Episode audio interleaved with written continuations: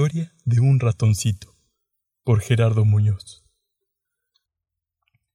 ¿Qué sería de nuestras vidas sin las redes sociales? Son esenciales para estar informado de los sucesos que acontecen día con día.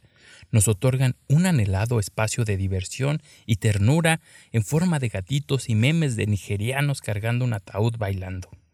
Gracias a ellas podemos formar alianzas estratégicas con nuestros colaboradores y crear así una red de trabajo inquebrantable. Descubrir los secretos del mole milenario con guajolote de tu abuela purépecha y estar siempre en contacto con mamita y papito. Y hasta conseguir pareja con solo deslizar un dedo. Con todo esto, podríamos decir que somos la generación más feliz y la que mejor toma decisiones sobre su vida y la que más influye, por supuesto, sobre el mundo que la rodea. ¿O no podemos? Déjame contarte la historia de un ratón. Nadie sabe su nombre. Es como, como ese niño de la mantita que salía con Snoopy y Charlie Brown. Aunque podemos decir que el nombre del ratón ni siquiera importa. Es más, podría llamarse como cualquiera de nosotros. Lo importante acá es lo que hacía el ratón, o más bien lo que lo obligaron a hacer. ¿Quién lo obligó y cómo lo logró. Empecemos por el quién. Probablemente este nombre te suene muy conocido. ¿Skinner? Todos conocemos al director Seymour Skinner, o mejor dicho, Armando Barreda. la revista Armando? Pero no, este seguidillo de palabras se trata de otro. ¿Skinner? Uno con problemas psicológicos más grandes que vivir con su mamá a los 40 años o dedicar la noche de los viernes a recortar su silueta uno con un objetivo claro, entender y controlar el comportamiento de los seres vivos. Hablo de Frederick Skinner. Pero no me malentiendan. Aunque su intención de vida no suene para nada zen, este Skinner no tenía malas intenciones. De hecho, es considerado uno de los más grandes genios de la psicología. Es decir, no era un loco obsesivo que experimentaba con la libertad y la vida, aunque habría que preguntarle al ratoncito que utilizaba para sus experimentos. Este señor intentó ser escritor y fracasó. En lugar de dedicarse a descubrir las experiencias fundacionales del cuerpo y el alma con la palabra, dedicó su vida a estudiar los comportamientos y las reacciones de los seres humanos. Para tal fin, se fabricó una caja con una palanquita tamaño ratón y metió un sujeto de investigación, alias un ratoncito, dentro de la caja. El ratoncito iba de aquí para allá y de allá para acá explorando la caja. Tarde o temprano se topó con la palanquita y tiró de ella. Y ¡pum! De la nada apareció comida. Y el ratoncito dijo ¡Ah, qué chido! Y volvió a jalar de la palanca. Y ¡pum! Más comida. Imagínate qué feliz se puso el ratoncito. Tenía la vida solucionada, a pesar de vivir en una caja, en la caja de Skinner. Este ciclo de jalar la palanca y recibir comida, Skinner lo llamó circuito de refuerzo continuo, y aquí es donde se pone interesante, porque el sinvergüencilla de Skinner pensó, ¿y qué tal que ahora, ya con mi ratoncito acostumbrado a la buena vida, hago que cuando tire de la palanca a veces salga comida y otras veces no salga nada? ¿Será que el ratoncito deje de tirar de la palanca? Pues no, al contrario, si el ratoncito tiraba de la palanca y no recibía un premio, o sea, la comida, se estresaba, pero no dejaba de tirar de ella. A esto, el retorcido psicólogo le llamó refuerzo de intervalo variable. La única manera será cambiar ese premio por un castigo. Por un castigo. Y el angelito de Skinner cambió el sistema. Ahora, cada vez que el ratoncito jalaba la palanca, en lugar de comida recibía una descarga. Skinner se basaba en un efecto observado por otro un poco menos loquito, Thorndike, el padre de la psicología educativa, que decía, si refuerzas un comportamiento de forma positiva, como darle comida al ratoncito, este comportamiento es susceptible a repetirse. Por otro lado, si refuerzas ese comportamiento con un castigo, como meterle toques al ratoncito como lo haría un policía de Celaya, es menos susceptible a que el individuo de prueba lo repita. Pues sí, muy bonitas tus teorías, muy bonitas tus palabras, pero ¿qué creen?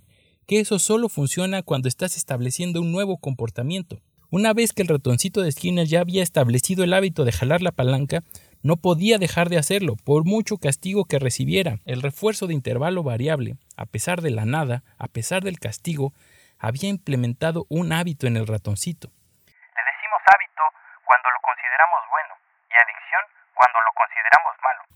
Si le preguntamos al ratoncito, probablemente para este momento de su vida ya ni le importe cómo le llames, hábito o adicción, a él le da lo mismo, mientras tenga su palanca y lo dejen tirar de ella tranquilo.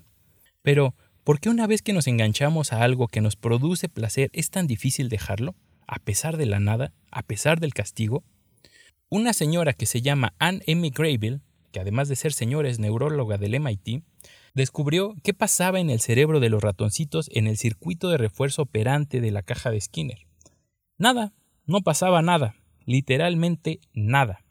La señora explica que cuando el sujeto de prueba se enfrenta a un nuevo circuito, su actividad neuronal se mantiene durante todo el proceso. Pero una vez que se ha construido un hábito, la actividad se concentra en el principio y el fin del proceso. Es decir, el ratoncito solo muestra actividad cerebral al ver la palanca y al alejarse de ella.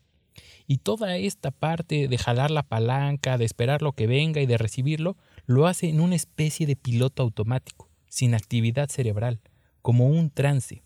Como cuando sacamos el celular para buscar algo que nos interesa y de pronto nos perdemos en las notificaciones de Facebook y de Instagram y de Twitter y de WhatsApp y el correo y el Messenger y luego no recordamos para qué sacamos el celular inicialmente. O peor aún, nos descubrimos una hora más tarde viendo porno de enanos y nos preguntamos, ah chinga, ¿cómo llegué hasta aquí? Por cierto, un saludo para mi amigo Emanuel. No lo sabemos. Tenemos la atención de una ardilla, o hasta un poquito peor.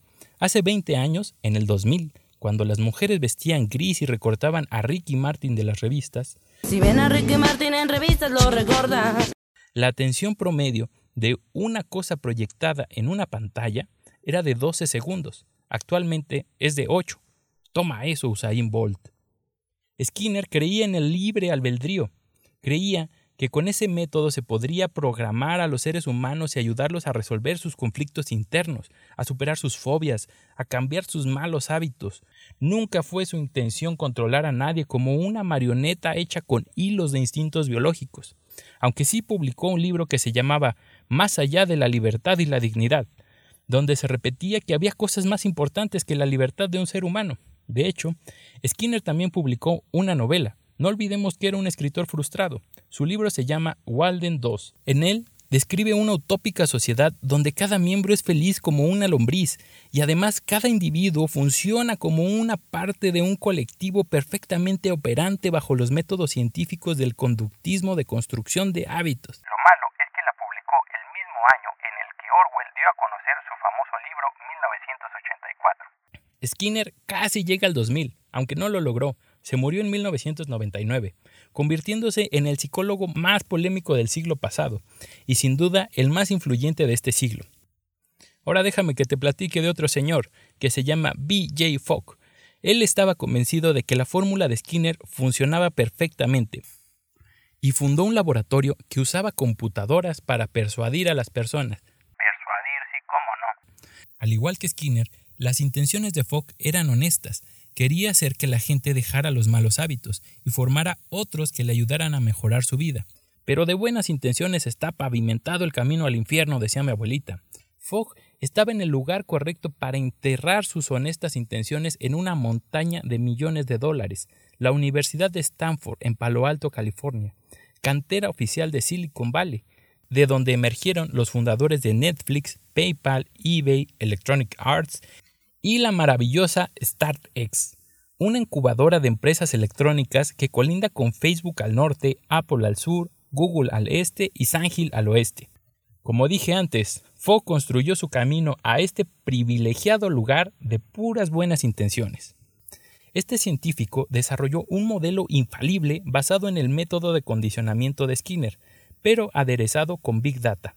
El modelo es muy sencillo, basta con tener tres cosas, motivación, habilidad y señal. En el caso del ratoncito, la señal era ver la palanca, la motivación era la comida y la habilidad era tirar de la palanca. Cuando las redes sociales se encontraron a Fogg y su modelo de persuasión, se encendió un fuego. Que sigue devastando el bosque de la dignidad humana. Pero empecemos por el primer ingrediente de este humillante pastel, la motivación.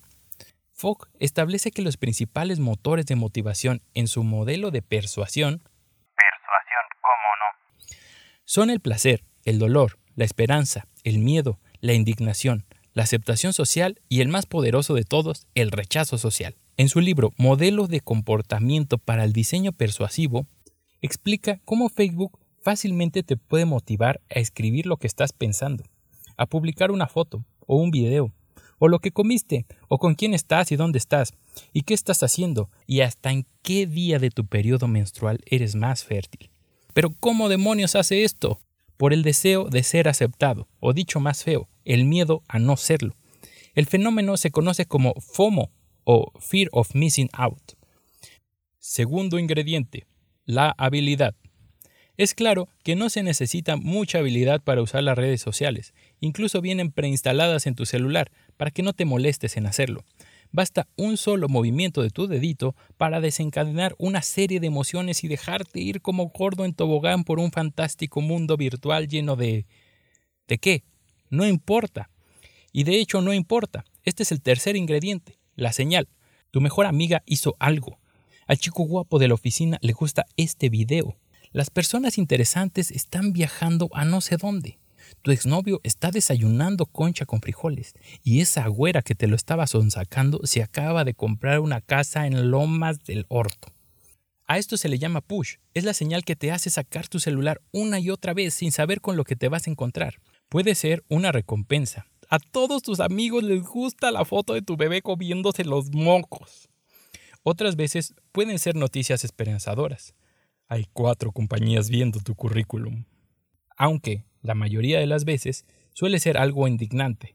El presidente de México está usando unos zapatos gastados y viejos. O algo aterrador. Los chinos están controlando la población con su virus comunista. Y otras veces no habrá nada.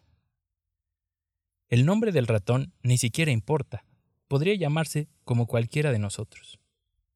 Es un hábito o una adicción Da igual, diría el ratoncito. Eso me hace feliz.